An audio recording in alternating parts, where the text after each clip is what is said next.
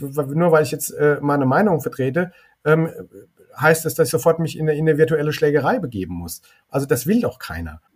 Ja, es mag Menschen geben, die daran Spaß finden, aber äh, ich, ich glaube, so das Gros will es nicht und traut sich deswegen auch oft gar nicht, ähm, an so Diskussionen und Diskursen teilzunehmen, was aber total wichtig wäre. Und einen Raum zu schaffen und anzubieten, wo das einigermaßen geschützt möglich ist, deswegen braucht es eine Moderation. Also das scheint ja den Leuten alleine nicht zu gelingen. Ja, und dann braucht es Menschen, die wissen, wie man solche Diskurse moderieren und steuern kann, dass die eben nicht aus dem Ruder laufen.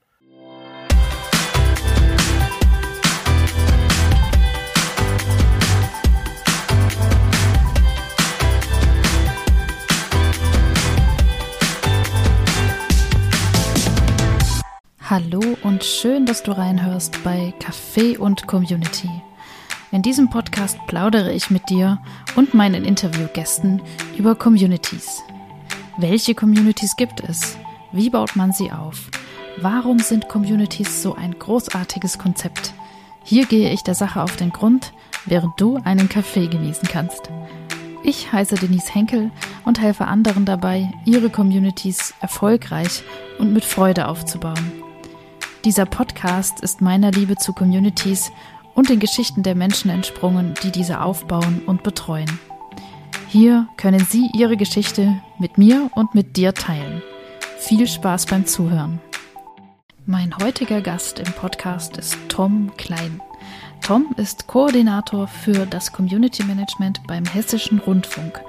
Und ich freue mich sehr, dass er meiner Einladung gefolgt ist uns hier im Podcast einen kleinen Einblick in das Community Management beim öffentlich-rechtlichen Rundfunk zu geben.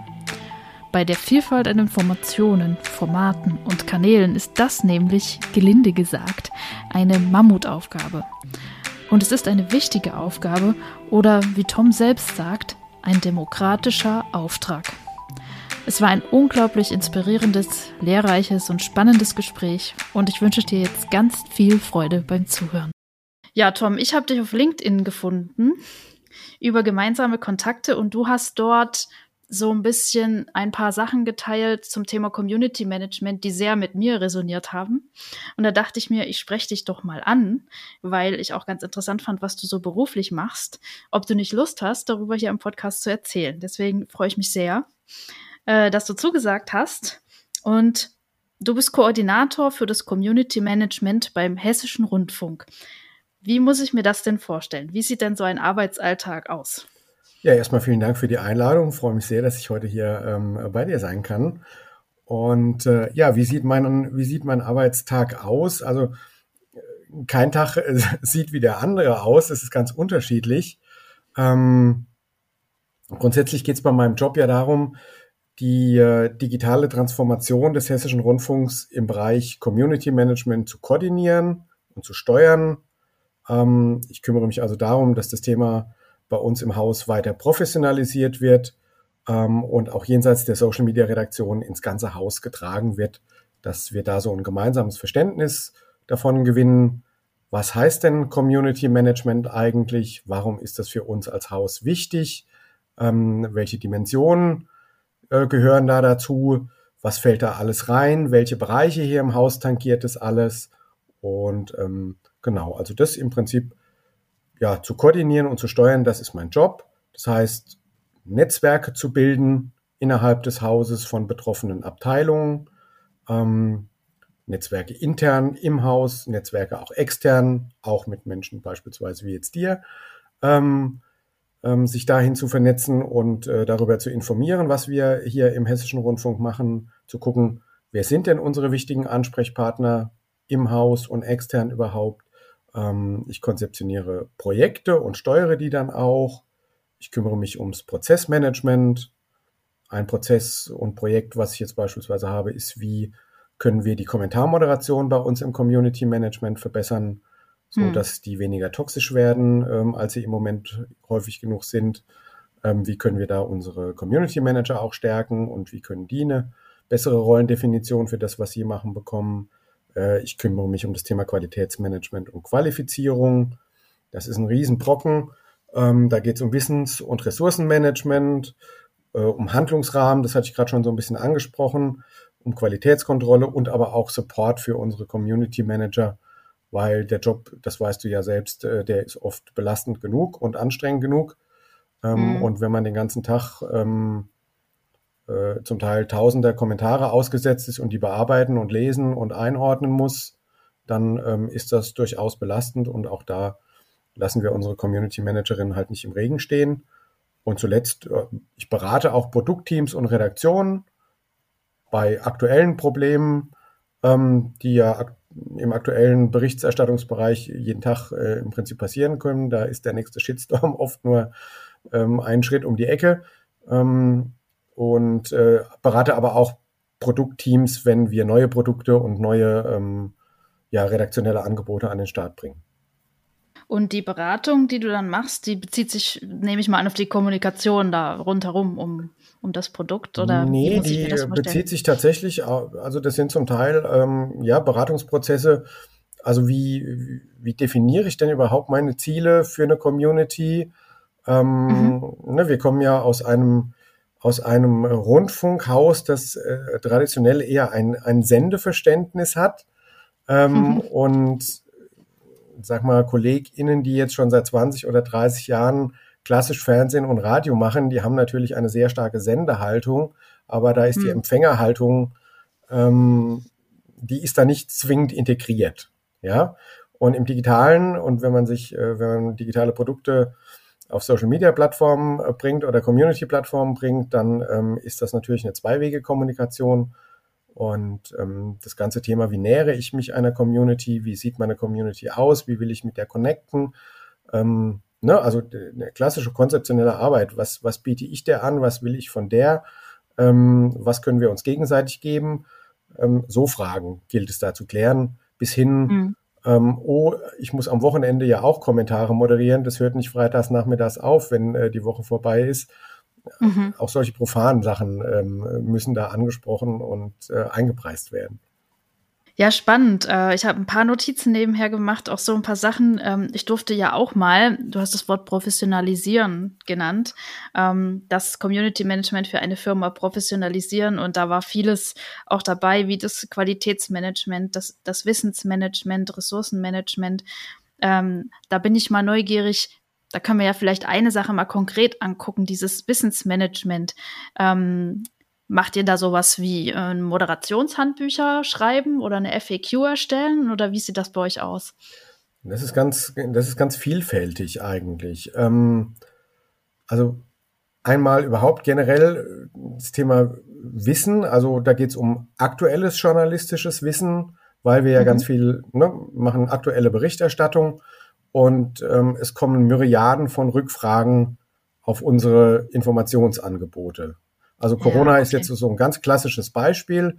Ähm, wir sind ja hier in Hessen und äh, es gibt ein hessisches äh, Corona-Kabinett und ähm, das tagt häufiger und ne, dann wurden ja oft äh, sehr einschneidende ähm, Restriktionen ähm, verkündet an der Stelle und das sind dann so Pressekonferenzen, die dauern irgendwie 20, 30 Minuten. Ähm, da werden die Maßnahmen vom Ministerpräsidenten, vom Gesundheitsminister ähm, hier in Hessen verkündet und wir streamen das live und innerhalb dieser 20 Minuten erreichen uns irgendwie zwischen 1000 und 1500 Kommentare. Ähm, mhm. Und da stecken extrem viele individuelle Rückfragen der Menschen drin, die irgendwie, das sind Wissensfragen, weil sie das nicht richtig einordnen können oder weil sie es nicht richtig verstanden haben und es irgendwie nochmal erklärt haben wollen von irgendjemand. Ähm, das sind aber auch Fragen, wie betrifft mich das persönlich in meinen ganz direkten persönlichen äh, Lebensumfeld, was hat es für Auswirkungen auf mich ganz persönlich. Und ähm, das sind natürlich Fragen, die wir oft ad hoc an der Stelle auch nicht beantworten können, weil wir ja in dem Moment auch erst hören, was die Landesregierung verkündet ähm, mhm. und was da für Beschlüsse gefasst werden. Und ähm, wir versuchen das dann natürlich möglichst schnell einzuordnen äh, mit dem Wissen, was wir haben. Aber gerade bei Corona gab es natürlich ganz viel Ne, da sind immer neue Sachen drin und oft ist es auch relativ unausgegoren von der Landesregierung. Also da werden grobe Rahmenbedingungen gesetzt, aber da werden natürlich keine Details mitgeliefert. Ja, mhm. aber im Prinzip die Leute versuchen sich dann genau all diese Details bei uns abzuholen und haben zum Teil auch eine Erwartungshaltung, dass wir dieses dass wir ihnen quasi prophetenartig schon sagen können, was das alles für sie bedeutet, wo wir es eigentlich erstmal selber recherchieren und herausfinden und verstehen müssen auch, ja. Wir sind ja auch mhm. keine, äh, ne, früher bei den Fraggles, da gab es die allwissende Müllhalde, die wusste natürlich alles irgendwie, aber das sind wir nicht. Ähm, wir werden auch mit diesen Informationen konfrontiert, müssen die auch erstmal äh, verarbeiten und müssen die auch erstmal für uns strukturieren und müssen überlegen, was heißt das denn jetzt eigentlich, was da gesagt wurde und müssen das dann so aufbereiten, dass es möglichst viele möglichst einfach verstehen können und müssen dann aufzeigen, was heißt das für unser aller Leben. Ähm, so, aber das, ne, da kann man natürlich niemals alle fünf Millionen Individualfälle durchdeklinieren. Das, so viele Ressourcen haben wir nicht. Das, äh, weder die Zeit noch die Menschen, dass wir das machen können. Aber so ein bisschen ist die Erwartungshaltung auch bei den Leuten schon da, dass wir als öffentlich-rechtlicher Rundfunk diese Leistung erbringen müssen. Aber das, also das ist schlicht nicht möglich. Ja, so. Ja. Äh, aber da müssen wir natürlich ganz viel Wissen vorhalten, damit wir möglichst viel kontextuelles Wissen ähm, in so in so Diskurse reinbringen können, weil die Menschen wenden sich mit jedweder denkbaren Frage an uns. Ja, und mhm. äh, manchmal muss man auch sagen, werden wir so ein bisschen als Google-Ersatz missbraucht, ähm, ne? also Sachen, die man auch irgendwie mal relativ einfach googeln könnte. Oder fragen wir doch mal den HR. Ähm, die werden es uns schon irgendwie sagen. Und ähm, das heißt mhm. aber jedes Mal für uns, dass wir auch eine Recherche irgendwie anstrengen müssen und müssen Dinge rausfinden. Und das heißt ganz oft, dass wir dann in so Fällen, um jetzt bei dem Corona-Beispiel zu, zu bleiben, die Fragen müssen wir dann dem Ministerium stellen. Ja, und das dauert natürlich, bis die uns eine Antwort gegeben haben. Und wie gesagt, oft genug wissen die dann selber noch gar nicht, was das jetzt bis ins letzte, bis in, bis in die letzte Kleinigkeit heißt und müssen das selber erstmal für sich irgendwie klarziehen. So. Und Krass, das sind Prozesse, ja. die, das, das sieht natürlich keiner in dem Moment, wo er da während eines Livestreams jetzt eine Frage in diesen Chat reinhackt und sagt, ja, was heißt denn das jetzt für mich? Es geht darum, dass wir möglichst viele Antworten dokumentiert haben, dass wir möglichst viele Antwortbausteine relativ schnell zur Verfügung haben ähm, und das so abgelegt haben, dass alle Redaktionen, wir haben ja sehr viele Redaktionen, die auch über aktuelle Dinge berichten hier im Haus, also beispielsweise unser Regionalmagazin unter der Marke Hessenschau, äh, HR3, Radio, die ganzen Radionachrichten, ähm, aber zum Teil auch andere Angebote und ähm, dass wir das im Prinzip so, dieses Wissen so vorhalten, dass nicht jede Redaktion für sich das immer wieder selber recherchieren muss, ähm, sondern dass wir das an einer zentralen Stelle einfach irgendwo recherchieren und bereithalten, äh, wo alle darauf zugreifen können, die diese Information eben brauchen. Und da muss man wissen, wie das funktioniert und dann ne, gibt es ja andere Angebote, die irgendwie Programmfragen beantworten. Ähm, ähm, ja, warum? Dann gibt es Dokumentation im Fernsehen, da gibt es Kanäle für das HR-Fernsehen und äh, einen YouTube-Kanal dazu und einen Facebook-Kanal. Ähm, und dann brauchen wir natürlich FAQ-Listen ähm, und FAQ, äh, äh, FAQs, wo Fragen vorbereitet werden. Wenn es um äh, besonders ähm, kontroverse Themen geht, brauchen wir noch bessere FAQs. Ja, dann müssen die Autoren da zum Teil auch äh, einfach mit eingebunden werden oder die Autorinnen mit eingebunden werden, weil das dann Fragen sind, äh, die die Community Manager so nicht beantworten können, weil die so in die Tiefe gehen und dann muss halt jemand ran, mhm. der sich wirklich auch intensiv mit dem Thema beschäftigt hat. Das muss alles abgeklärt werden. Dann haben wir noch einen Hörer- und Zuschauerservice ähm, die sozusagen auch Programmanfragen bearbeiten. Das sind aber oft die gleichen Fragen, die die bearbeiten. Also ist da mhm. auch ein hoher koordinativer Aufwand verschiedener Abteilungen sozusagen erforderlich und am besten das alles an einer zentralisierten Stelle zusammenzuführen ähm, und Menschen zu haben, die auch wissen, welche Informationen da alle abgelegt sind und mal im Zweifel noch jemanden beraten können, der das gerade sucht und der nicht weiß, wo, wo kann ich es denn jetzt direkt finden. Ähm, das ist im Prinzip Wissensmanagement, ja. Ähm, ja, da könnte man eine ganze Podcast-Folge nur dazu machen. Ne? Das, das ist auch überhaupt Wahnsinn. nicht untrivial. Also, ne, ja, gerade ja. je größer die Organisation, je mehr äh, involviert sind, je mehr Menschen darauf zugreifen wollen und ähm, und dann muss es auch sachlich immer alles richtig sein, ne? Also, weil ja. äh, wollen ja keine Falschinformationen an der Stelle irgendwie rausgeben. Ähm, das ist schon äh, nicht, nicht ohne. Absolut. Also auch dieses Dokumentieren, auch einfach nur von Arbeitsprozessen innerhalb eines Teams, wenn es nicht mal um Informationen nach außen zu den Klienten halt geht, sondern einfach, dass intern alles läuft. Ähm, das wird gerne vernachlässigt, äh, weil es ist halt ein zusätzlicher Zeitaufwand. Aber wenn man wüsste, wie viel Zeit einem das später spart, oder den Kollegen Zeit spart, sollte man unbedingt machen. Finde find ich toll, dass ihr da so organisiert seid. Ja, aber ja, der Aspekt, den du gerade gesagt hast, finde ich schon auch wichtig. Ne? Internes Wissensmanagement ist, in, in, das ist genauso wichtig und der Aufwand, den man einmal treibt, den spart man sich hinten raus um ein Vielfaches. Also das kann ich auch nur bestätigen. Ja, genau. Aber es ist ja keine Podcast-Folge über Wissensmanagement. Schade. Mhm. Wir wollen mal ein bisschen ähm, ja die die Flughöhe etwas erhöhen und schauen erstmal. Ähm, du berätst die Leute, du, du koordinierst das. Ähm, und von dem, was du jetzt gerade so erzählt hast, da merkt man schon, du musst von vielen Sachen viel Ahnung haben. Äh, deswegen lass uns mal gucken, wie du überhaupt dahin gekommen bist, dass du jetzt Koordinator beim HR bist. Was ist denn deine Erfahrung mit Community Management, Information, Kommunikation? Vielleicht erzählst du uns kurz ein bisschen was dazu. Ja, gerne. Also ich bin von Haus aus Journalist äh, und im Grunde meines Herzens bin ich auch äh, nach wie vor Journalist. Ähm, das kann man, glaube ich, wenn man das einmal war, nie völlig äh, abstreifen, auch wenn das jetzt natürlich eher eine koordinative und Managementaufgabe ist, die ich im Moment habe. Ich habe ganz klassisch während meines Studiums, ich habe Politikwissenschaften studiert, ähm, ich habe während meines Studiums für Zeitungen und Magazine geschrieben, habe dann angefangen fürs Fernsehen auch und fürs Radio zu arbeiten, habe erstmal Praktika gemacht äh, und war dann da später in freier Mitarbeiterschaft tätig ähm, und bin dann nach meinem Studium Ende der 90er Jahre ähm, zu einer damals neu gegründeten Firma, einer Tochterfirma des ZDF, ZDF New Media hieß die, ähm, gewechselt. Hm, die hat sich mit Digitalprojekten beschäftigt, das war wie gesagt Ende der 90er Jahre ähm, und arbeitet seitdem eigentlich ähm, ja, hauptsächlich im und fürs Netz. Ich ähm, habe ne, hatte Erfahrung im Prinzip in allen anderen Mediengattungen. Ich habe auch viel als DJ noch gearbeitet damals und habe ein bisschen elektronische Musik produziert und äh, für mich war damals das Internet eigentlich die Plattform, wo all diese Sachen, die ich bis dahin gemacht hatte, das war für mich klar, da kommt alles zusammen, da wird alles miteinander kombiniert in Zukunft. Und das fand ich total spannend und deswegen ähm, bin ich da hingegangen. Ähm, und äh, dann äh, habe ich angefangen, ähm, dann habe ich sehr schnell ein großes Projekt gehabt für die EBU, das ist die European Broadcasting Union. Das ist im Prinzip der Dachverband äh, so öffentlich-rechtlicher Sender hier in Europa.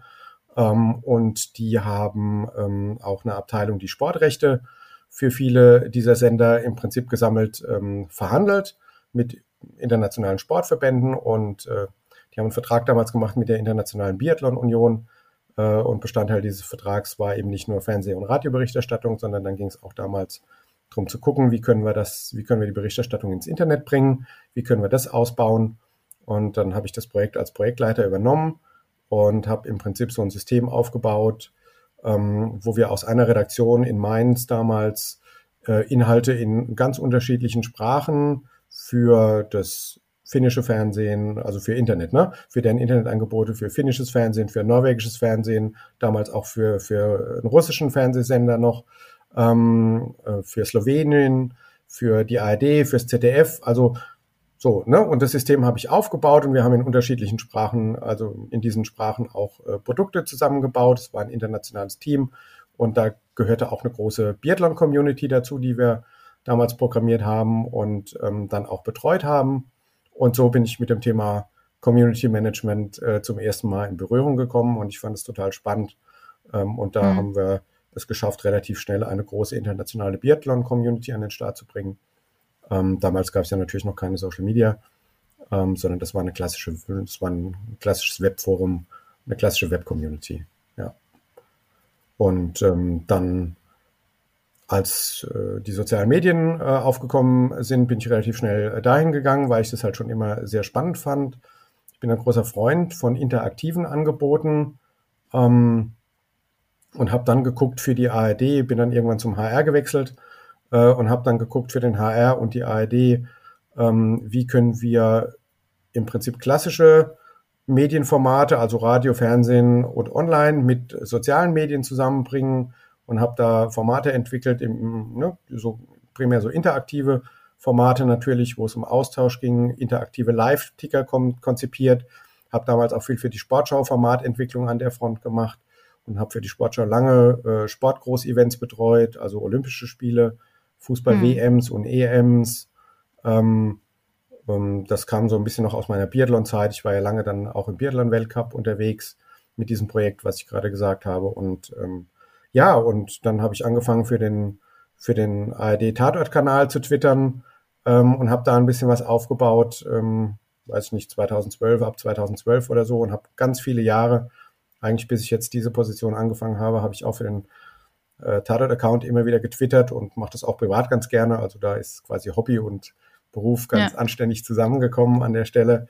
Ähm, ja, das heißt, ich habe ganz viel mit auch sehr großen Accounts gearbeitet, halt im journalistischen Bereich, ne? Journalistische mhm. Angebote mhm. und ähm, aber mit großen, mit großen Accounts, mit reichweitenstarken Accounts, zu reichweitenstarken äh, Events und so. Und äh, das fand ich immer total spannend.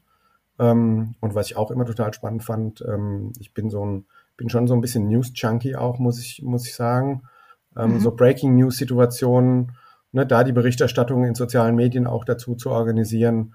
Das sind ja oft dann Events, die, wo die Umstände ja natürlich nicht so schön sind. Ähm, ne, da geht es oft um Attentate oder so Geschichten, mhm. ähm, um Unglücke und ähm, so Sachen. Aber äh, da in solchen Situationen, die dann ja auch oft sehr unübersichtlich sind, erstmal ähm, da eine saubere und schnelle Berichterstattung hinzukriegen und, und das gleichzeitig mit der Interaktion mit der Community zu verbinden, das fand ich immer total spannend. Ähm, und ähm, da kann man sehr viel falsch machen, aber wenn man es äh, kann, dann kann man auch ziemlich viel richtig machen. Ja. Und ja. Ähm, das äh, finde ich schon sehr spannend, da eine anständige und saubere und belastbare Berichterstattung dann zu organisieren. Hm.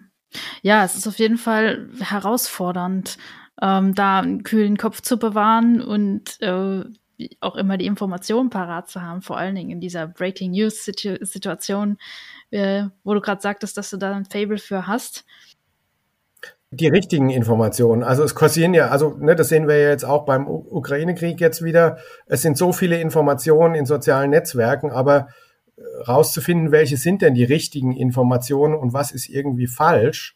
Ähm, ne, also es gibt Missinformation und Desinformation. Also Menschen äh, machen das zum Teil sehr unbewusst, weil sie das nicht nachprüfen können oder weil sie kein Gefühl und Gespür dafür haben. Äh, es gibt aber natürlich ganz viele Menschen und Stellen, die das auch äh, sehr intentional machen, also ne, die ganz bewusst falsche Informationen verbreiten, einfach aus Propagandagründen. Mhm. Und ähm, dann nicht ungeprüft jeden, jeden Mist weiterzugeben, den man gerade irgendwo gesehen hat, nur weil es einem ins Konzept irgendwie passt oder weil man hofft, hm, jetzt äh, da ein paar Likes und Klicks abzugreifen an der Stelle. Ähm, äh, ne, das ist ja so eine Tendenz, ähm, machen dann ja auch Menschen in äh, ja. Redaktionen und ähm, ja. aber das eben nicht zu machen, sondern da eine saubere Berichterstattung hinzukriegen und dann auch klar zu sagen, ja, das wissen wir jetzt belastbar und aber das wissen wir eben auch nicht und nicht mhm. äh, hochspekulativ dann da reinzugehen. Hm, das ist dann schon die Herausforderung bei so Sachen. Und was würdest du sagen, ist das Ziel, was ihr mit dem Community Management ähm, da beim, beim Rundfunk verfolgt? Also was, was du, das Projekt, das du betreust, die Projekte, vielleicht hast du es ja eben schon angerissen, ähm, was das Ziel sein soll. Ähm, vielleicht kannst du da ein bisschen noch weiter ausholen. Ja, also Community Management ist ja, ne, das ist ja nicht nur immer die Kommentarmoderation, sondern da geht es ja auch darum, Inhalte zu erstellen. Das heißt, mit den Inhalten, die wir sozusagen erstellen und verbreiten, da geht es natürlich darum, zu informieren, äh, aber auch Menschen zu inspirieren.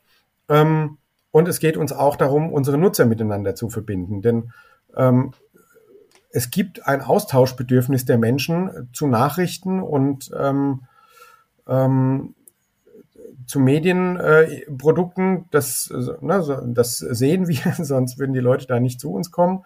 Ähm, und äh, die Menschen wollen halt auch wirklich ihre Position da abgleichen und wollen halt feststellen, ähm, wo stehe ich da mit meinem Ding und äh, die wollen sich da auch eine Meinung bilden. Ne? Und wie gesagt, ihre Position mit denen anderer Nutzer abgleichen und auch zum Teil diskutieren.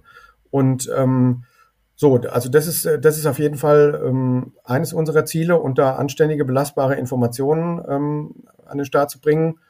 Ähm, das ist das eine. Das andere ist, dass wir uns mit unseren Nutzerinnen natürlich austauschen wollen. Ähm, ähm, die geben uns ja Feedback ja, die machen mhm. uns auf Fehler aufmerksam. Äh, wir sind ja auch nicht fehlerfrei. Wir sind alles auch Menschen. Und selbst wenn man das äh, versucht bestmöglich und, ähm, und gewissenhaft zu machen, äh, passieren trotz alledem immer wieder Fehler. Also das, das ist nicht, das ist nicht zu vermeiden. Ähm, und dann sammeln wir aber das Feedback auch gerne ein und lassen uns da auch gerne darauf aufmerksam machen, wenn ähm, Nutzerinnen uns sagen, dass das kann jetzt aber nicht stimmen. Das fängt an, wenn wir einen Tippfehler irgendwo machen. Also da gibt es immer zehn Leute, die dich auf den Tippfehler aufmerksam machen. Das ist auch mhm. okay. Ähm, aber natürlich gibt es auch manchmal sachliche Dinge. Ähm, also im Internet ist immer jemand, der weiß es besser als du. So ist es einfach. Ja. Mhm. Ähm, niemand, wir sind in der Regel relativ generalistisch unterwegs. Wenn man so im tagesaktuellen Nachrichtengeschäft äh, unterwegs ist, da kann man nicht Experte für jedes einzelne Thema sein, was am Tag aufploppt. Das ist schlichtweg unmöglich. Ja. Ähm, und deswegen ist immer irgendjemand, der im Zweifel ein Experte auf dem Gebiet ist und der irgendwas besser weiß als man selber. So, das muss mhm. man dann akzeptieren und das ist auch so. Und wenn wir da Feedback kriegen, dann nehmen wir das halt auch auf. Scannen natürlich aber auch, wie ist denn sozusagen der Mut unserer Community? Ja, wir kriegen dann schon ein Gespür dafür, welche Fragestellungen treiben die Leute um, äh, wo, wo, wo brennt es denn gerade am stärksten? Was ist denn das gesprächswertigste Thema bei den Leuten? Und dann versuchen wir das natürlich in eigene Beiträge auch zu übersetzen, um diesem Bedürfnis Rechnung zu tragen. Ähm, wenn man seine Community länger beobachtet, kann man manchmal komplette Produkte aus dieser Beobachtung generieren. Ja, also, ja. Ne, dass man sagt, wir brauchen jetzt dringend ein neues Produkt an der Stelle, ähm, weil das Interesse an dem Thema einfach so groß ist und weil das so vielschichtig ist und weil da so viele Fragen aufgeploppt sind. Ähm, also das äh, nutzen wir natürlich auch für unsere journalistische Arbeit und das ist dann halt so ein Geben und Nehmen. Ähm, und mhm. natürlich äh, geht es auch um das Thema Distribution. Ja, also Social Media Plattformen sind auch immer Distributionsplattformen, wo wir unsere Inhalte hinpacken, weil wir da Leute erreichen können, die wir mit unseren eigenen Plattformen zum Teil nicht erreichen.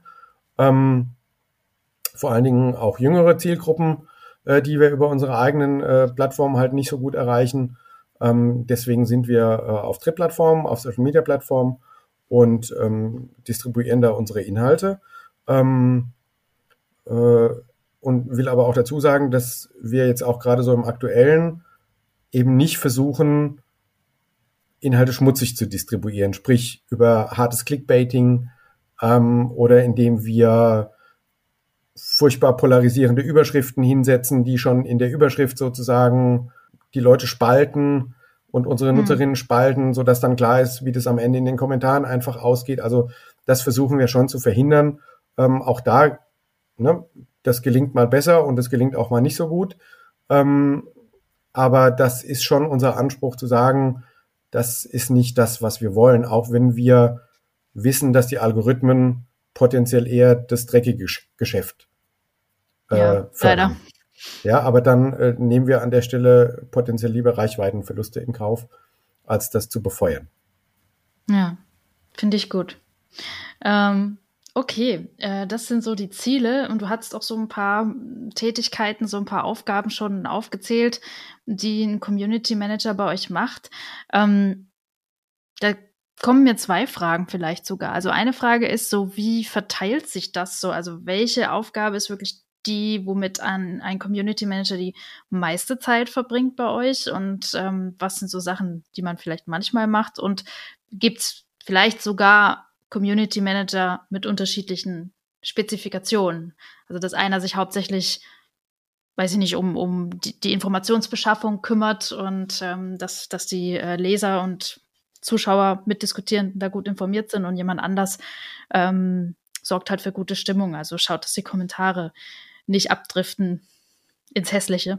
Ja, das ist ganz unterschiedlich eigentlich. Also bis auf Snapchat bespielen wir mit unseren Produkten im Moment im Hessischen Rundfunk alle großen Plattformen.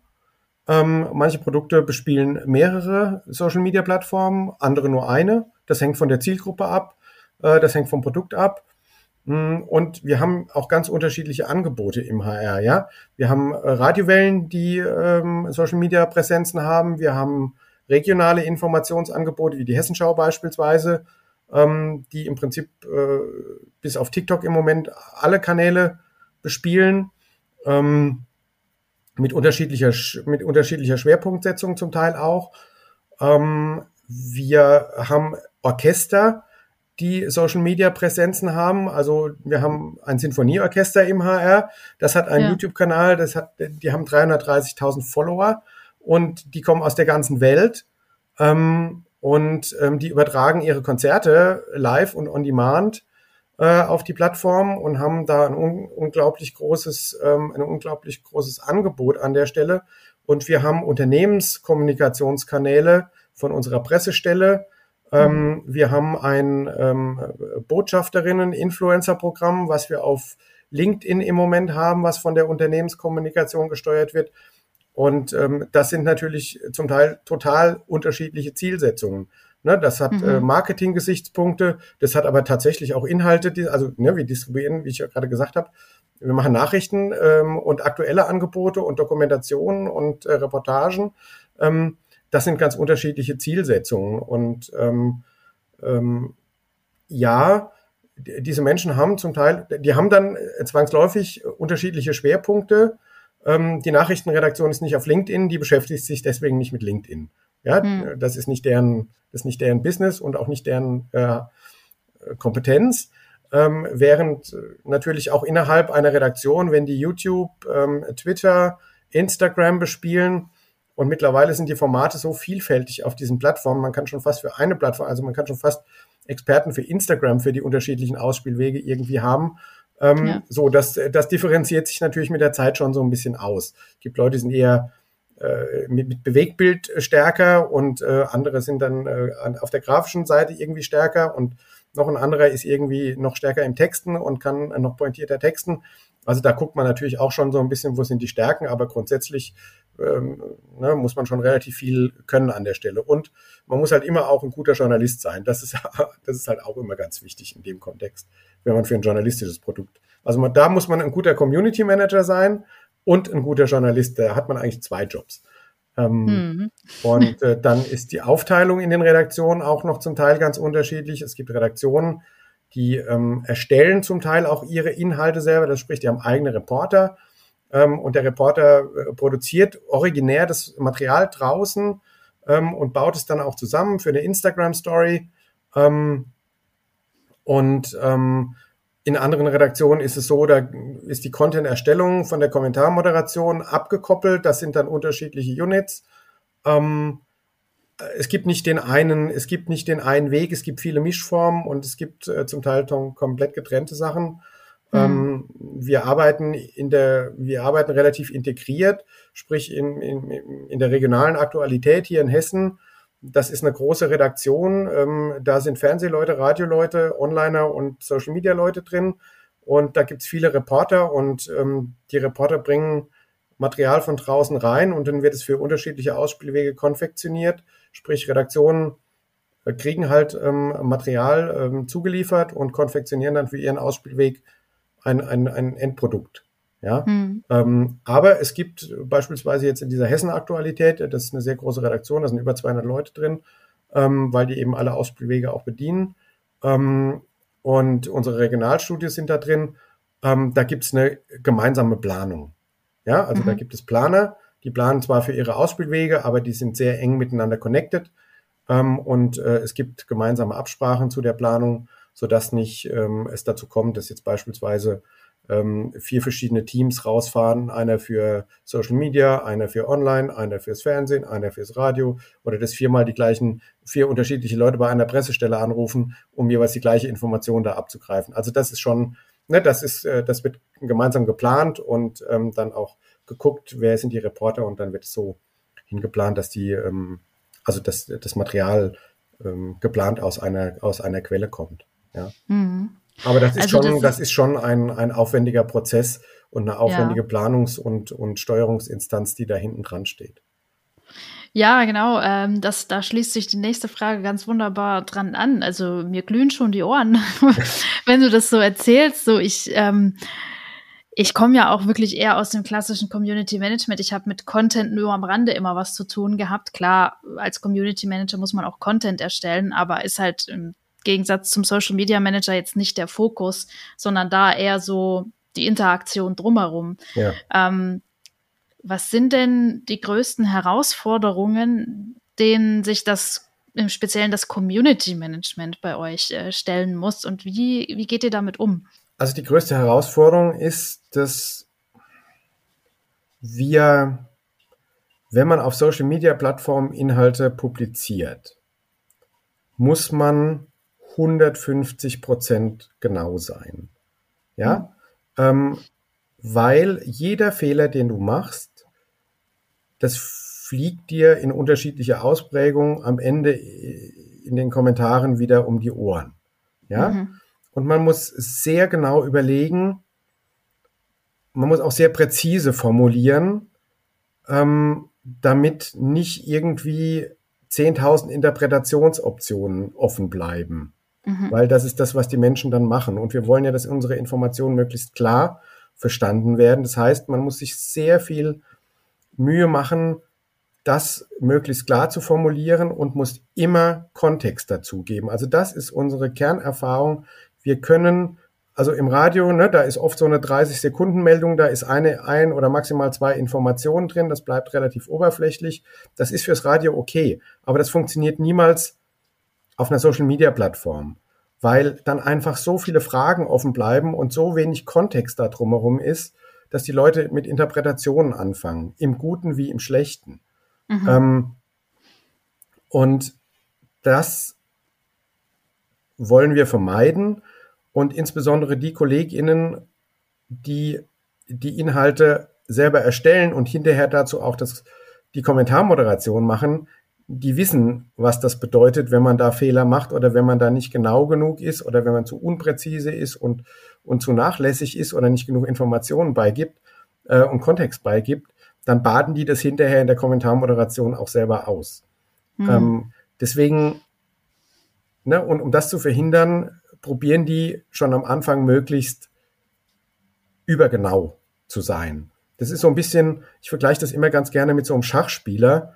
Ähm, man muss im Prinzip fünf Züge vorausdenken. Das heißt, du musst im Prinzip für deine Nutzerinnen mitdenken und musst deren mögliche Interpretations- und Lesarten mitdenken. Was passiert, wenn ich das so formuliere? Dann denkt der eine so, der andere denkt so, dann ähm, entwickelt sich der Diskurs an der Stelle hier so. Ähm, ne? Hm. Also so, man muss wirklich wie so ein Schachspieler das denken. Und das ist schon anstrengend und das, äh, da braucht man viel Mühe und das kostet auch Zeit. Und ähm, ähm, also ich würde schon sagen, dass das eine der, der großen Herausforderungen ist. Und ähm, die andere große Herausforderung ist es tatsächlich, ähm, ja, äh, so, ein, so einen einigermaßen geordneten Diskurs und eine Meinungsbildung äh, zu ermöglichen.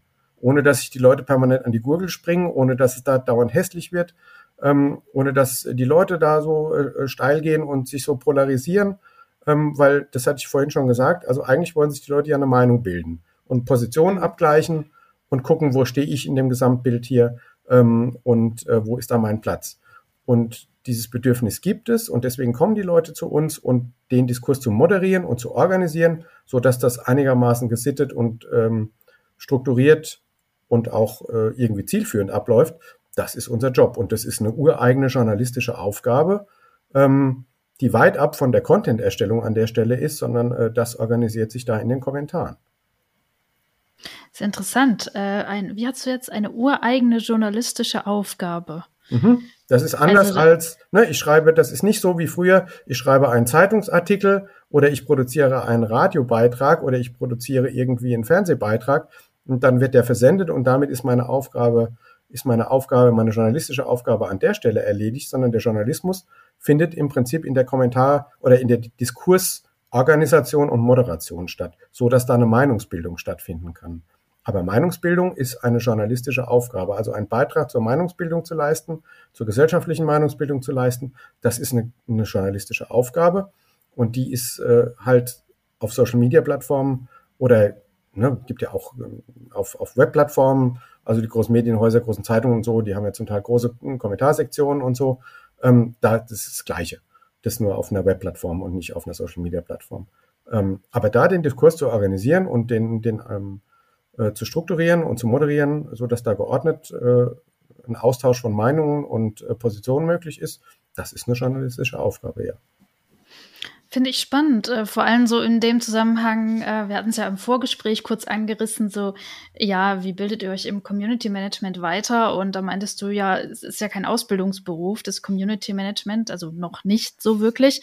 Äh, es gibt Ansätze, aber so ein richtiges Studium in die Richtung gibt's nicht. Und ähm, jetzt dieser Aspekt, dass diese Meinungsbildung, dieser Diskurs, den zu lenken, eine journalistische Aufgabe ist, da denke ich gleich ein Stück weiter und denke mir so, ja, dann könnte ja aus dem Journalismus, aus der Journalismusausbildung äh, heraus das Community Management Ausbildung erwachsen. Also es geht ja irgendwie Hand in Hand. So fühlt sich das gerade an. Ja, das ist richtig. Und äh, tatsächlich bilden wir unsere Volontärinnen ähm, auch dahingehend aus. Also das, die durchlaufen ein anderthalbjähriges Programm und die machen, gehen durch alle Mediengattungen durch und lernen, machen Prax Praxisstationen und Seminarstationen. Ähm, ähm, und da gibt es auch Anteile äh, im Community Management. Ähm, also ich bin auch seit langem in der Volontärsausbildung tätig. Ähm, und wir haben jetzt zum ersten Mal mit dem jetzigen Jahrgang im Prinzip äh, eine dreitägige ähm, dreitägige Schulung zum Thema Community Management gemacht. Und äh, Volontäre kommen zum Teil auch, äh, Volontärinnen, also es waren jetzt bislang zwei Volontäre, äh, die kommen auch für einen Monat äh, in eine Praxisstation zu mir äh, in die Koordination hier und ähm, äh, beschäftigen sich dann da aber eher mit so strategischeren und übergeordneten Themen, äh, gehen aber auch natürlich klassisch in die Redaktion, wo Social Media Arbeit fürs Produkt gemacht wird, ja. Hm.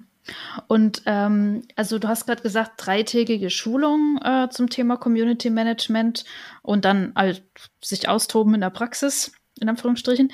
Ähm, was, was macht ihr denn noch, äh, um euch zum Thema Community Management weiterzubilden? Du hast ja ganz am Anfang schon so ein bisschen äh, in, in die Richtung was erzählt, dass du dich extern zum Beispiel vernetzt.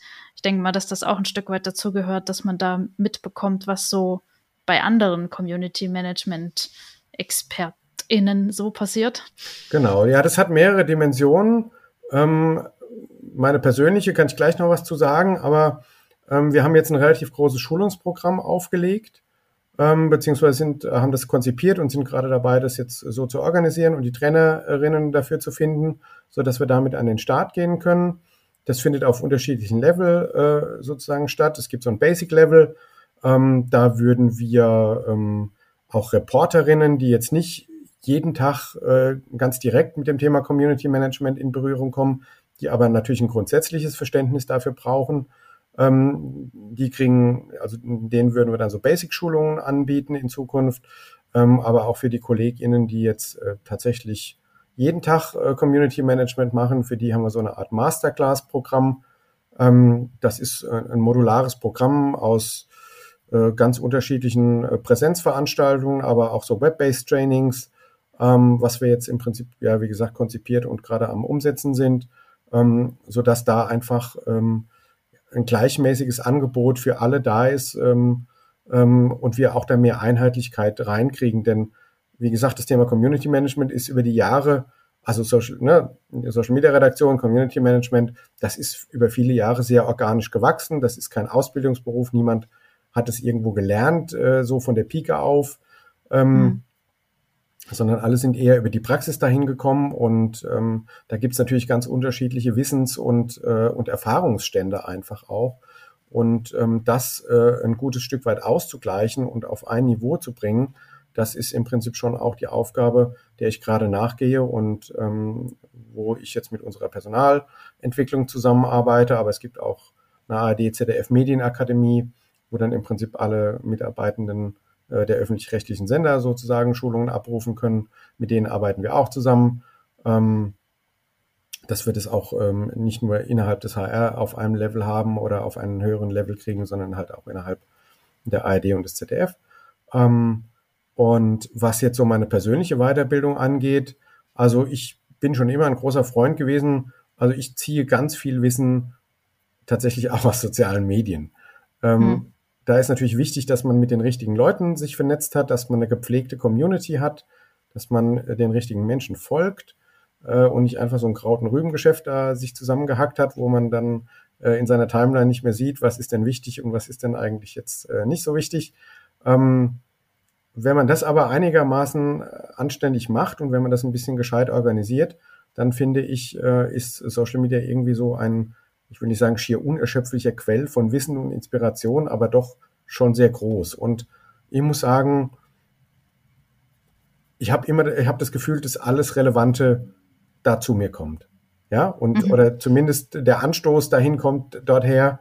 Und dann, wenn ich mehr wissen will, dann mache ich tiefere Recherchen oder suche mir Expertinnen dazu. Ähm, Aber das ist meine Erfahrung und ich bin über viele Jahre wirklich gut damit gefahren. Ähm, mhm. ne? Das heißt nicht, dass man nicht punktuell auch mal eine Schulung äh, zu einem Organisationsthema macht oder so, so für Prozessthemen, wie organisiert man Prozesse, ähm, wie, wie arbeitet man agil oder so. Ähm, das heißt es nicht, aber ähm, so, ja, was so Branchenwissen und, ähm, und ja, also ganz viel kommt einfach wirklich über meine Social Media Kanäle zu mir. Mhm. Spannend. Ähm, bist du in Gruppen aktiv oder folgst du bestimmten Menschen? Vielleicht kannst du ja mal ein, zwei Empfehlungen geben, wo du sagst, ja, das solltet ihr euch unbedingt anschauen. Vielleicht auch ein Buch. Es gibt ja auch Bücher. Also es gibt so ein paar internationale Quellen, aber deren Namen kann ich jetzt tatsächlich gerade nicht wiedergeben. Die sind, äh, ich kann es gerade echt nicht. Äh, ja, ich kann dir vielleicht mal, kann dir mal die ein oder andere, die ein oder andere äh, Quelle noch schicken, die ich, die ich gut finde. Bei LinkedIn ähm, habe ich jetzt vor einem halben Jahr ungefähr angefangen, äh, ne, da hast du mich ja auch gesehen, hm. verstärkt äh, auch so eine Community aufzubauen für mich und äh, finde, das funktioniert auch an der Stelle ganz gut. Ähm, mir ist an der Stelle beispielsweise eigentlich wichtig, da mit Leuten wirklich in den Austausch zu kommen und Diskurse hm. zu führen. Ähm, da sehe ich, ist noch ein bisschen Luft nach oben. Also da ist oft nicht so einfach, die Leute zu aktivieren. Ähm, gebe aber relativ erstmal viel von mir selber, versuche erstmal relativ viel von mir selber reinzugeben, ähm, um mh, da so ein bisschen nach vorne zu kommen. Ähm, auch weil ich einfach glaube, dass es wichtig ist, dass möglichst viele Leute verstehen, was Community Management bedeutet, mhm. ähm, weil da natürlich immer noch sehr viel Unwissenheit es gibt und oder Missverständnisse da es gibt und deswegen nach wie vor die Aufklärungsarbeit noch nicht abgeschlossen ist, ähm, aber auch so Einblicke in unsere Arbeit äh, zu geben, die wir machen, ähm, weil ich glaube auch, wie gesagt, ähm, viele Leute verstehen gar nicht, was das eigentlich tatsächlich heißt und was das für Aufwände produziert und was das auch für die Leute bedeutet, die die Arbeit machen. Ähm, mhm. ne, das hat auch was mit Wertschätzung zu tun, dass äh, Menschen anfangen, das wertzuschätzen, weil ganz ehrlich, ähm, ich habe ganz oft so zwei, äh, zwei gegensätzliche Pole erlebt, wenn man den Leuten erstmal erzählt, ja, du machst Community Management, oh ja, hm, hm, äh, so nach dem Motto, hm, das ist doch so ein Job, da drückst du am Tag fünf Likes auf fünf schöne Katzenbilder und dann ist irgendwie dein Job gemacht, ja. Ähm, äh, und also ein bisschen überspitzt. Das ist es natürlich nicht. Und dann kommen Kolleginnen und gucken sich das mal an und dann äh, fangen die an zu verstehen, was das eigentlich bedeutet und dann sehen sie, was das auch für ein Load zum Teil ist, ja, und was da auch einfach auf einen einprasselt äh, mhm. und womit man da alles umgehen muss. Und dann sagen sie am Ende, oh, ich, jetzt habe ich aber ganz großen Respekt vor eurer Arbeit, aber das will ich also nicht machen. selber machen auf gar keinen Fall. Ja, so. ja, das kenne ich. Und weder ja. die eine Position noch die andere Position ist gesund. Ja, weil ja. wir brauchen natürlich Leute, das Thema Community Management wird, wird einfach weiter an Relevanz gewinnen und wir brauchen Menschen, die auch in dem Bereich arbeiten wollen, aber die dürfen keine Angst davor haben. Ähm, mhm. Das kann ja auch zum Teil total befriedigend sein, ähm, ne, mit Menschen in den Austausch zu kommen. Äh, man muss es halt einfach nur richtig anstellen. Und ich glaube, da haben viele einfach noch nicht verstanden, wie man es anstellen muss, dass man auch befriedigende Dinge für sich selber rausnehmen kann. Social Media wird nach wie vor mit so einer Distributionshaltung betrachtet, also dass man da eigentlich möglichst viel Reichweite generieren will ähm, und dass das da natürlich möglichst wenig Aufwände irgendwie produzieren soll. Aber die haben einfach nicht verstanden, welchen Gewinn man daraus ziehen kann, wenn man anfängt, Beziehungen zu Menschen aufzubauen. Oh, ähm, ja. ja, was einem das auch persönlich einfach geben kann. Ja. Ähm, und dieses Verständnis, selbst bei Leuten, die, die lange im Community Management schon arbeiten, also da, ähm, da müssen wir erst noch hinkommen, bei vielen. Ja, das äh, ich kann ich doppelt und dreifach unterstreichen. Und äh, Menschen mögen ja auch Faustregeln. Ich habe letztens ein Interview gegeben ähm, mit so ein paar Community Management Tipps und da ging es auch darum, eine Fanbase aufbauen auf Social Media, wo ich gar nicht die Expertin für bin. Also ich bin bin ja Community Managerin, aber ich habe mal die Faustregel in den Raum gestellt zwei Drittel eurer Zeit solltet ihr damit verbringen, auf die äh, Beiträge anderer zu reagieren, zu kommentieren, wirklich authentisch zu interagieren, Interesse zeigen, lernen wollen und so weiter. Mischt euch unter das Volk und das letzte Drittel ähm, könnt ihr euren eigenen Content raushauen.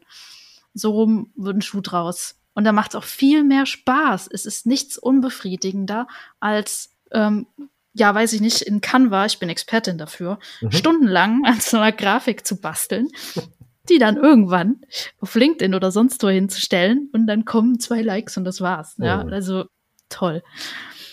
Also eine Beziehung schafft ja auch Vertrauen und wenn uns Menschen vertrauen, dann glauben die natürlich auch eher unseren Informationen. Wenn die uns nicht vertrauen, dann können wir noch so, können wir noch so gute Informationen haben, die können noch so richtig sein und noch so gesichert und noch so äh, gut recherchiert. Wenn die Menschen uns nicht vertrauen, dann werden sie diesen Informationen nicht vertrauen. Und dieses Ganz Vertrauen, dieses Vertrauen kommt über den Austausch. Und ne, wie du ja. sagst, das muss auch, das muss stimmig sein und das muss irgendwie, das darf nicht, äh, das darf nicht aufgesetzt und gekünstelt sein, sondern das muss schon auch äh, nachvollziehbar authentisch sein und dann gelingt, kann sowas gelingen. Aber das ist ja. natürlich Aufwand. Also, ne, das ist, ja. also Beziehungsarbeit ist Aufwand. Ähm, Im Real Life und in digitalen Kommentarspalten. So ist das. Ja. Und es lässt sich nicht so gut kontrollieren. Das ist halt diese, wahrscheinlich auch dieser Angstmoment, den, den viele da haben. So, puh, äh, wenn ich jetzt da mit der Person eins zu eins äh, schreibe oder so oder um Kommentare bitte, oh mein Gott, ich weiß nicht, was dann kommt. Und dann muss ich darauf reagieren. Und ne, da muss man halt mal ins kalte Wasser springen. Das kann sehr bereichernd sein. Ja, wenn man Community Managerin ist ähm, und hat keinen Mut, äh, also das ist auch so eine Erfahrung aus all den Jahren. Ohne Mut kommst du nicht vorwärts. Ja, wer da mit zu viel Angst agiert oder wer zu ängstlich ist und sich nicht auch mal aus dem Schneckenhaus raustraut und nicht auch mal bereit ist, eine einzustecken, wenn man mal eine ausgeteilt hat oder so, ähm, ja. dann, äh, dann, dann geht's halt irgendwie auch nicht, ja. Ähm, aber man muss schon auch, äh, also das erfordert schon auch Courage, hm. ähm, sich da hinzustellen und auch mal sein Kreuz äh, gerade zu machen und zu sagen, nee, ähm, das ist jetzt hier meine Position und ähm, äh, da stehe ich jetzt auch und ähm, so, und da können wir jetzt drüber reden. Und wenn du mich aber hier nur die ganze Zeit nur beleidigen willst, dann brauchen wir erst gar nicht hm. weiterzureden. Also ja, oder ja. auch mal eine Erwartungshaltung zu brechen, das braucht halt auch Mut, ja, aber da so kann man halt auch mal ins Gespräch kommen. Ich weiß noch ganz am Anfang, als wir bei der Sportschau die ersten großen Social Media Angebote auf Twitter gemacht haben, damals zur Frauenfußball WM, das war 2011, glaube ich. Ähm, da war Hessische Rundfunk war für die ARD der Federführer an der an der Stelle und dann haben wir da ein relativ freches Programm gefahren an der Stelle und das war natürlich für Leute, die die ARD eher und die Sportschau auch als eher so verschnarchtes Verschnarchtes als Format wahrgenommen haben, das war natürlich äh, total überraschend für die. Wie, wie kann denn so eine Marke äh, auf einmal so mit den Leuten kommunizieren und ähm, ähm, ja, und aber diesen Bruch einfach mal hinzulegen und zu sagen, hier, so what, aber wir sind hier bei Social Media, wir sind hier nicht irgendwie in einer Fernsehsendung aus den 70er Jahren. Ähm, mhm. Den Mut muss man halt auch einfach mitbringen, ja. Und natürlich ist klar, das gefällt nicht jedem und nicht jeder findet das äh, jetzt super. Aber erstaunlicherweise fanden das richtig viele richtig super. Und ähm, so, ne? Aber diesen initialen Mut, den muss man halt schon auch erstmal aufbringen. Ja. Ja, das war ein, ein sehr schöner Exkurs äh, zu dem Thema, was, was braucht es, um ein guter Community Manager zu sein. Ähm, jetzt drehen wir das mal um. Ich würde gern von dir wissen, warum denkst du denn, dass es Community Management generell und im Rundfunk im Besonderen braucht. Warum braucht es Community Management? Nee, ich hatte das, glaube ich, schon so ein bisschen ähm, erzählt vorhin, weil ich schon glaube, wie gesagt, dass Menschen in möglichst geschützten Räumen eigentlich kommunizieren wollen. Also niemand will ja eigentlich eine Kommunikation, wo man permanent beleidigt und angepflaumt wird, wo einem jeder noch so kleine Rechtschreibfehler um die Ohren gefegt wird, ja, wo man deswegen diskreditiert wird, wo sofort von der von der Themenebene auf so eine persönliche Ebene umgeswitcht wird und man dann dafür angegriffen wird. Also das will ich nicht in meinem Privatleben und das will ich nicht in digitalen Kommentarspalten, sondern ich will mhm. da auch mit Respekt irgendwie behandelt werden und ich will nicht das Gefühl haben, ich gehe da jetzt in eine Schlägerei, ich, nur weil ich jetzt äh, meine Meinung vertrete, ähm, heißt das, dass ich sofort mich in eine, in eine virtuelle Schlägerei begeben muss. Also das will doch keiner ne, es mag Menschen geben, die daran Spaß finden, aber äh, ich, ich glaube, so das Gros will es nicht und traut sich deswegen auch oft gar nicht, ähm, an so Diskussionen und Diskursen teilzunehmen, was aber total wichtig wäre. Und mhm. einen Raum zu schaffen und anzubieten, wo das einigermaßen geschützt möglich ist, deswegen braucht es eine Moderation. Also das mhm. scheint ja den Leuten alleine nicht zu gelingen. Ja, und dann braucht es mhm. Menschen, die wissen, wie man solche Diskurse moderieren und steuern kann, dass die eben nicht aus dem Ruder laufen. Ähm, und damit meine ich nicht irgendeiner, der ihnen permanent Vorschriften macht oder hier irgendwie der, äh, der, der, der strenge Aufseher ist, das, das meine ich nicht, aber einfach, der ihnen hilft, in diesem Prozess das besser hinzukriegen. Mhm. Ähm, und da, glaube ich, braucht es einfach schon eine Moderation. Ähm, und ne, ich hatte dir vorhin gesagt, ich, meine Meinung ist, dass das eine, eine, eine anspruchsvolle journalistische Aufgabe ist, so eine Diskursmoderation äh, und Organisation. Ähm, und das ist äh, unsere Aufgabe. Äh, die Aufgabe des öffentlich-rechtlichen Rundfunks ähm, ist es, die Gesellschaft miteinander zu verbinden, Angebote zu machen, die möglichst äh, viele Leute irgendwie erreichen. Aber vor allen Dingen ist da auch dieses verbindende Element mit drin. Und diese Verbindung hinzukriegen, auch das geht meiner Meinung nach erstmal besser mit einer Moderation, weil die Leute im Moment noch nicht wissen, wie ihnen das ohne eine gescheite Moderation gelingt. Das kann manchmal äh, ganz gut gehen. Äh, ne? Also es gibt Leute, die sind selbst organisiert genug und die sind vernünftig genug. Aber auf so einer Plattform wie Facebook oder so, in großen öffentlichen Angeboten, äh, da scheint mir das im Moment ähm, eher nicht so zu gelingen. Ähm, hm. Weil du zu viele Leute hast, die da einfach äh, zu viel Spaß dran haben, da, da rauszuscheren und Unmut zu stiften und, und Zwietracht äh, reinzusäen und Falschinformationen reinzuhämmern und ähm, aus ja. welchen Motivationen auch immer. Ähm, und da brauchst schon eine Moderation erstmal. Ja. Ähm, also das würde ich jetzt mal aus meiner, aus meiner Perspektive sagen. Äh, mhm. Und äh, in anderen, in, in so Themen-Communities, ja, da ist manchmal, man, man kennt das ja selber, da sieht man manchmal vor lauter Wald die Bäume nicht mehr und dann diskutiert man sich da irgendwie in, in den kleinsten Verästelungen fest und dann ist es ja auch manchmal hilfreich, wenn jemand kommt und sagt, okay, so, wir führen jetzt mal das Ganze wieder ein bisschen auf die Hauptstraße zurück ähm, ja. Und ähm, wir haben bislang die und die Punkte diskutiert und so ist es. Und ähm, ja, so eine klassische, so eine klassische Diskussionsmoderation einfach. Weil wie gesagt, manchmal verlieren sich die Leute in ihren, in ihren Unterpunkten und dann ist es gut, wenn jemand da ist, der das große Ganze im Blick hat und äh, wie gesagt, die dann wieder auf die Hauptstraße zurückbringt, damit es dann weitergehen kann. So, ja. da glaube ich, äh, ist das schon ganz hilfreich. Community Management braucht es, um einen gepflegten Diskurs zu ermöglichen, eben weil der auch wichtig ist für, für die öffentliche Meinungsbildung. Und ja, es ist ja schade, wenn, wenn jeder Mensch mit seiner Meinung für sich bleibt und dann seinen Horizont nicht erweitern kann, äh, weil er sie sich nicht traut, mit anderen in, in Diskurs zu gehen, aus Angst, gleich eine auf den Deckel zu bekommen. Das, das ist wirklich schade, ja. Hast du vielleicht mal eins, ein oder zwei konkrete Beispiele äh, für gelungenes Community Management im Rundfunk, wo so ein Diskurs, der vielleicht am Anfang schwierig war oder ein heikles Thema war, wo das so richtig schön gelungen ist durch die Moderation, das wieder gerade zu rücken oder ja, vielleicht ein Thema, das von Anfang an super lief, weil einfach schon die Formulierung und die Vorbereitung so klasse war. Vielleicht fallen dir da ein, zwei Beispiele ein. Also wir haben schon gute Erfahrungen damit gemacht, wenn wir am Anfang so eine Grundfrage einfach zur, zur Diskussion stellen. Mhm. Ähm, und wenn wir halt schon gucken, ähm, ne, also was, äh, warum diskutieren die Menschen so, wie sie da diskutieren und ähm, wie können wir sie da auch ein Stück weit abholen. Ähm, mhm. ne, also nicht sagen, nur weil jemand sagt, oh, ich habe jetzt irgendwie Angst, äh, dass ich morgen mit dem Auto nicht mehr fahren kann, ähm, weil die Spritpreise zu hoch sind, den abzukanzeln und zu sagen, hier, ähm, das ist Kappe, sondern da muss man sagen, ja, das, äh, ich kann verstehen, dass du da Angst hast und äh, vielleicht mhm. ist die Angst auch gar nicht unberechtigt.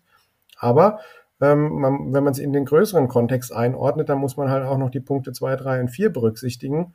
Ja, dann ist es einfach nicht so eindimensional und, ähm, und ja, vielleicht ist einfach an der Stelle dann sozusagen im Moment jetzt erstmal einen höheren Benzinpreis äh, zu bezahlen, das kleinere Opfer als langfristig irgendwie, ähm, weiß ich nicht, wenn morgen, also ich überspitze jetzt mal, wenn jetzt morgen ein richtig großer Krieg hier ausbricht, ja, und wir werden selber da irgendwie in so ein, in Kriegshandlungen rein, dann ist dieser Preis natürlich sehr viel höher an der Stelle. So, und ich mhm. glaube, dass Leute halt manchmal einfach ähm, nur ihre, ihre eigene Dimension sehen und sehen können, sehen wollen ähm, und denen dann da an der Stelle ein größeres Bild aufzumachen, ohne aber ihre, ihre ja nicht unberechtigte individuelle Angst in dem Moment äh, wegzudiskreditieren, ich glaube, das ist schon ein probates Mittel, mit dem man da arbeiten kann. Und das geht mal schlechter und mal besser und es gibt kein Angebot, wo immer sowas gelingt ähm, und oder wo es immer nur schief geht. Ähm, hm. So, ne? Aber ich glaube, da gibt es schon, da gibt es schon Möglichkeiten, wie man da einfach in der Moderation auch einfach besser und, und fairer und anständiger miteinander umgeht, auch empathischer. Ja, auch, auch, das hat was so mit, mit so professioneller Empathie zu tun. Also Community Managerinnen, die bei uns in den Dienst kommen, die sind ja auch nur Menschen äh, und die haben natürlich auch eine Haltung und äh, das sind auch ganz unterschiedliche Haltungen, so wie sie ganz unterschiedliche Lebensgeschichten haben äh, und ganz unterschiedliche Tagesformen haben, ähm, mit denen sie in den Dienst kommen. So, und dann hat da natürlich auch jeder irgendwie eine Meinung. Und dann kommen Leute in die Diskussionsspalten, die vertreten zum Teil auch relativ extreme Positionen und manchmal auch sehr absurde äh, Positionen. Und das findet man dann persönlich jetzt auch nicht so, so, so cool, ja. Also das ist dann auch oft manchmal richtig unsinnig. Ähm, aber sich dann sozusagen äh, das dann dann einen, Schritt rauszugehen und zu überlegen, wie, wie, lässt sich diese Meinung jetzt trotzdem hier irgendwie integrieren, auch wenn die jetzt nicht meine persönliche ist, ja, oder auch wenn die aus einem ganz anderen politischen Spektrum äh, kommt, als äh, wo ich selber angesiedelt bin, und da einfach mhm. mal äh, rauszugehen und zu sagen, okay, trotzdem hat diese Meinung hier irgendwie eine Berechtigung und äh, wir versuchen die in den Diskurs hier bestmöglich zu integrieren, ähm, ohne dass ich deswegen das gut finden muss oder dass ich deswegen seiner oder ihrer Meinung sein muss. Ich glaube, das ist schon ganz hilfreich, ja. Und das ist, glaube ich, auch ein Gefühl, was viele Menschen im Moment so haben, äh, dass sie sehr schnell irgendwie abgekanzelt werden. Mhm. Ähm, und ähm, da ist, glaube ich, ein bisschen mehr Bemühen auf allen Seiten notwendig, da mal so einen Perspektivwechsel vorzunehmen.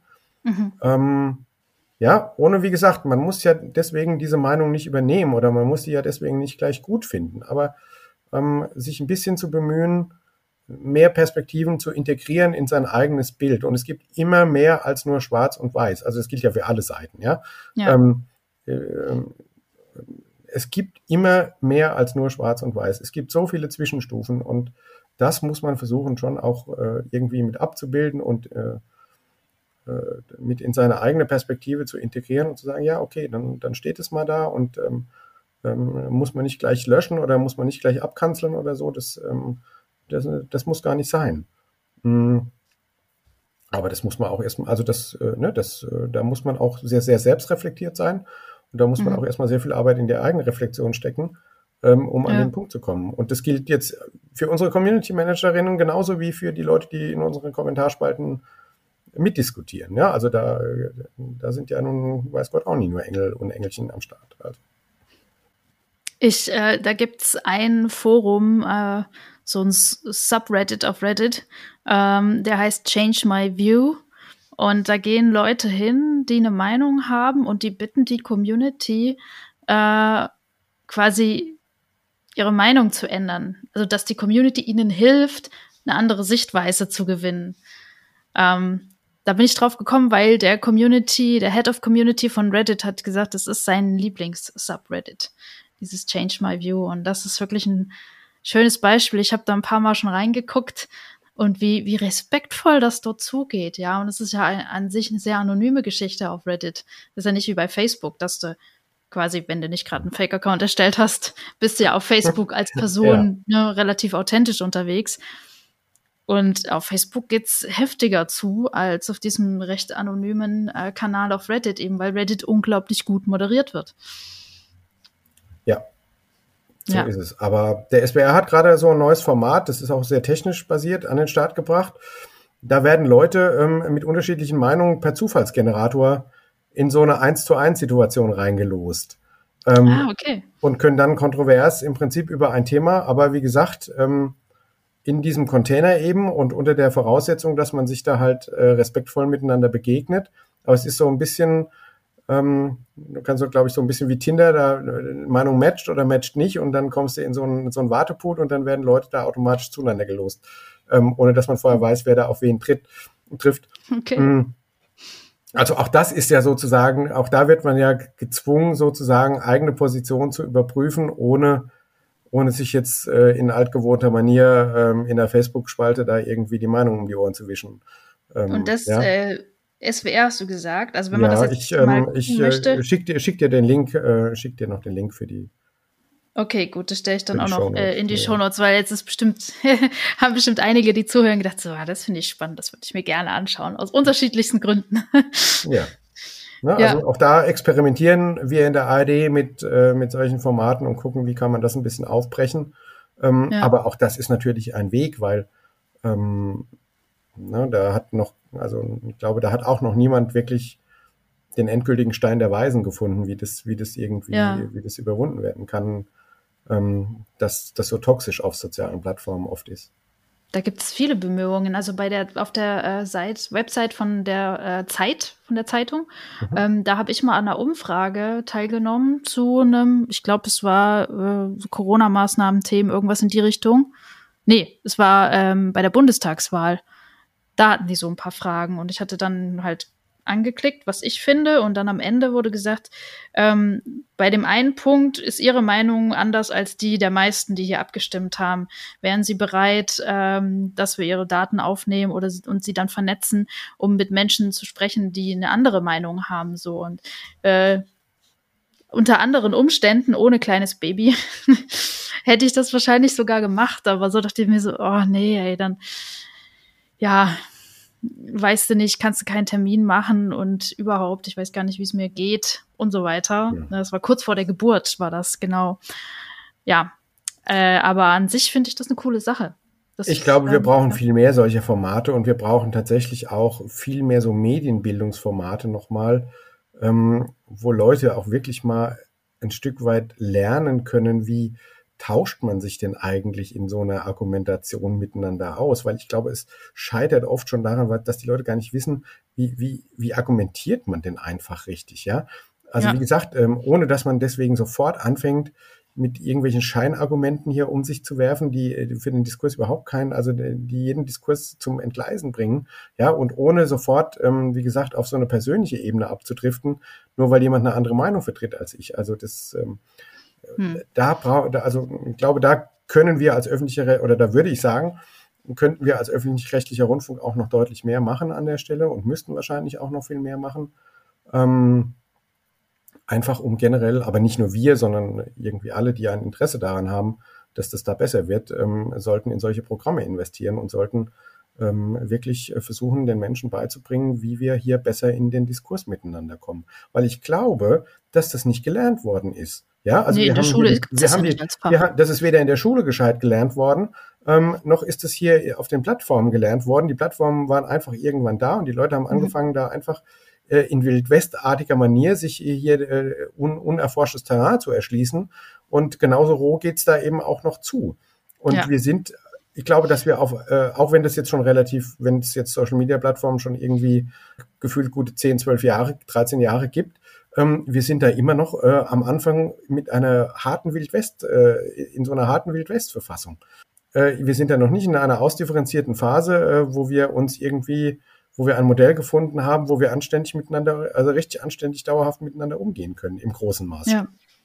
Ja, das war auch, äh, als ich mal gefragt wurde, warum ich diesen Job mache, also warum, warum bin ich immer, warum tue ich mir das an, Community Management und man verdient nicht gut und es ist eine schwierige Arbeit und man wird ins kalte Wasser geworfen. Warum tue ich mir das an? Und da war meine Antwort so, ich will das Internet nicht der dunklen Macht überlassen. ich habe so, äh, ich habe es damals genannt so, ich habe so die Batman Galaxie hergenommen und habe gesagt, ich möchte nicht, dass das Internet zu Gotham City mutiert und ähm, wenn mein Kind zur Welt kommt und dann natürlich unweigerlich das Internet irgendwann nutzt, naja. äh, dieser Sache ausgeliefert ist. Äh, ich möchte, dass wir da manierlich miteinander umgehen, so wie wir es ja auch hinkriegen, wenn wir uns von Angesicht zu Angesicht treffen, meistens. Ja. ja. Es braucht Menschen, die das gestalten und die das auch zum Positiven hin gestalten wollen. Ähm, und das muss halt jemand machen. Also ja, gebe ich dir recht. Ja, das ist auch dann schon die äh, letzte Frage von unserem Fragenkatalog. Ich habe noch drei Überraschungsfragen zum Schluss. ähm, ja, was ist denn? Gespannt. Ja. Ähm, was ist denn dein Wunsch für die Zukunft des Dialogs in den sozialen Medien? Hast du ein bisschen schon was angerissen? Vielleicht magst du es noch mal zusammenfassen? Also mein Wunsch wäre äh, vielleicht ein bisschen utopistisch, aber wenn soziale Medien wirklich zu sozialen Medien werden, wo wir einen sozialen Umgang miteinander pflegen. Ja, ist notiert. Ich, ich gebe es weiter. Danke. An welche Macht auch immer. Ich, ich drücke die Daumen, dass das irgendwann tatsächlich mal so möglich ist. Wir arbeiten ja beide dran auf unsere genau. Art und Weise. Okay, super. Ähm, dann die drei schnellen Fragen zum Schluss. Das sind einfache Fragen, hoffe ich. Äh, sind mir spontan gekommen und ich dachte, es wäre ganz lustig, das so abzuschließen. Und zwar Nummer eins. Was ist eine neue Erkenntnis, die du zuletzt gewonnen hast? Die Erkenntnis, dass wir tatsächlich sehr viel stärker, ich habe es ja vorhin schon gesagt, dass wir sehr viel stärker darauf hinwirken müssen oder dass ich auch sehr viel stärker noch bei meinen Kolleginnen darauf hinwirken muss, äh, zu verstehen, dass äh, Community Management Beziehungsarbeit ist und nicht ähm, äh, und nicht einfach nur Senden von Informationen. Irgendwie hatte ich das Gefühl, wir sind schon weiter, aber dann ist mir doch jetzt die Tage nochmal sehr klar geworden, nee, wir sind da eigentlich noch gar nicht so weit. Ja, super. Da schicke ich dir im Anschluss an unser Gespräch äh, den Link zu einer Podcast-Folge von mir, wo es sich genau darum dreht. Ja, Vielleicht gut. inspiriert das ja die Kollegen. Okay, Nummer zwei. Was ist deine liebste Form der Wertschätzung? Wenn man mir Aufmerksamkeit, wenn man mir ehrliche Aufmerksamkeit schenkt. Ah, ja, wunderschön. ja, ähm, braucht man gar nicht mehr dazu sagen. Nummer drei. Welchen einen, deiner Meinung nach, wichtigsten Ratschlag gibst du anderen Community Managern? Würde Ihnen, glaube ich, sagen, ähm, auch wenn Community Management kein einfaches Geschäft ist, ähm, kann es doch extrem lohnenswert sein.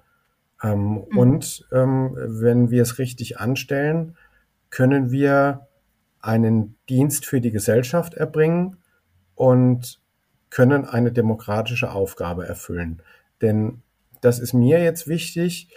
Ich bin sehr gerne in Deutschland groß geworden, in einem, in einer freiheitlichen äh, Demokratie, äh, die, ne, die sicher auch ihre Schwächen hat und wo sicher vieles auch nicht in Ordnung läuft aber ähm, wo ich sehr viele Freiheiten hatte und wo ich äh, über viele Jahrzehnte in Frieden leben konnte ähm, und meinen Interessen doch relativ frei und äh, ungebremst nachgehen konnte. Ähm, das ist, wie wir gerade sehen, überhaupt keine Selbstverständlichkeit. Ähm, und wenn ich mir die Länder um uns herum betrachte, Polen, Ungarn, auch Großbritannien, äh, die USA unter Trump, hm, dann äh, sehen wir auch Demokratien äh, sozusagen in Gefahr, die die wir vor nicht allzu langer Zeit als noch sehr stabil betrachtet hätten. Ähm, und im Community Management können wir tatsächlich einen demokratischen Auftrag erfüllen. Und mir wäre es wichtig, dass meine Tochter auch unter den gleichen Voraussetzungen erleben kann wie ich bislang. Hm. Das klingt ein bisschen pathetisch, aber das trifft es. Absolut, ja. Das ist ein toller Schlusssatz für unseren Austausch. Ähm, und zu guter Letzt allerletzte Frage. Ähm, es geht ums Netzwerken.